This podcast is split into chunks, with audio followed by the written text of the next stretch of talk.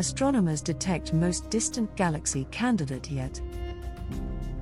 An international astronomer team has discovered the most distant galaxy candidate to date, named HD1, which is about 13.5 billion light years away. This discovery implies that bright systems like HD1 existed as early as 300 million years after the Big Bang. This galaxy candidate is one of the James Webb Space Telescope JWST targets launched late last year. If observations with the JWST confirm its exact distance, HD1 will be the most distant galaxy ever recorded. To understand how, when galaxies formed in the early universe, astronomers look for distant galaxies. Because of the finite speed of light, it takes time for the light from distant objects to reach Earth.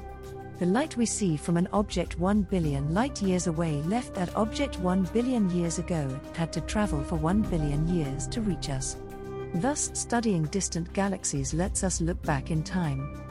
The current record holder for the most distant galaxy is GN-z11, a galaxy 13.4 billion light years away discovered by the Hubble Space Telescope.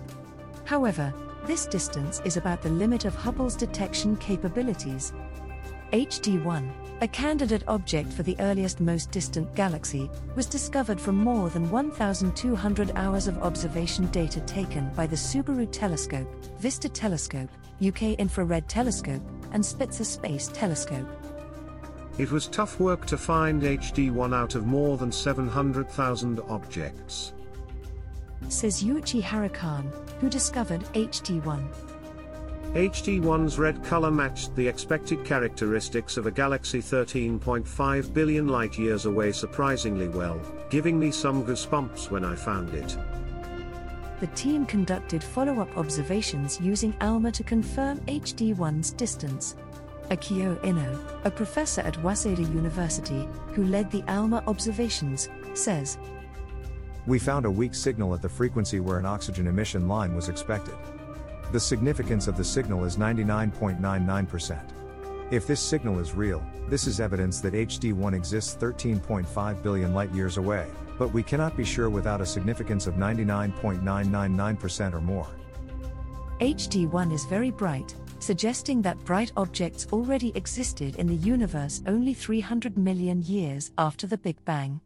HD1 is hardly explained with current theoretical models of galaxy formation. Observational information on HD1 is limited, and its physical properties remain a mystery. It is thought to be a very active star forming galaxy, but it might be an active black hole. Either possibility makes it a fascinating object. In recognition of its astronomical importance, HD1 was selected as a target for the Cycle 1 observations by the James Webb Space Telescope, launched last year. Yuichi Harikane, who is leading these observations, says If the spectroscopic observation confirms its exact distance, HD1 will be the most distant galaxy ever recorded, 100 million light years further away than GN-z11. We are looking forward to seeing the universe with the James Webb Space Telescope.